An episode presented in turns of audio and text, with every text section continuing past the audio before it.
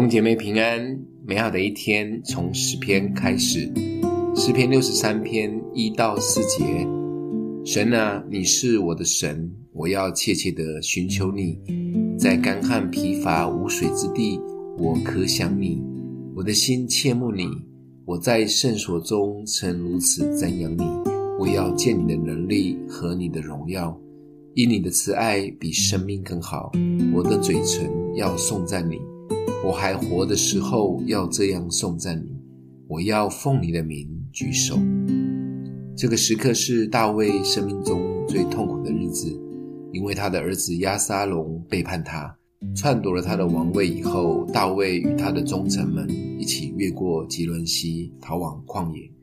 此时的旷野的环境就像沙漠地一样的干旱。但大卫知道，即便面对这么恶劣的环境，但他对神的渴慕就像在圣殿里面一样的浓烈。沙漠地影响不了他渴慕及敬拜神的心。神是无所不在的神，他不会只待在教会或恩高很强的特会中，他也会出现在干旱、疲乏、无水之地。重点都不是在哪里，重点都是因着我们的渴慕。他就乐意同在，渴慕有多少，同在就有多少。软弱中渴慕，他的刚强就要同在；自卑中渴慕，他就要亲自高举；贫困中渴慕，他的丰盛就要同在；孤单中渴慕，他的爱就要同在；忧愁中渴慕，他的盼望就要同在。记得，无论处在什么样的环境中，单单的渴慕他的同在。就要逆转所有的环境。至于处在哪里，什么困难就不会是重点了。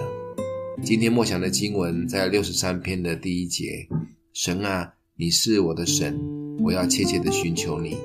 在干旱疲乏无水之地，我渴想你，我的心切慕你。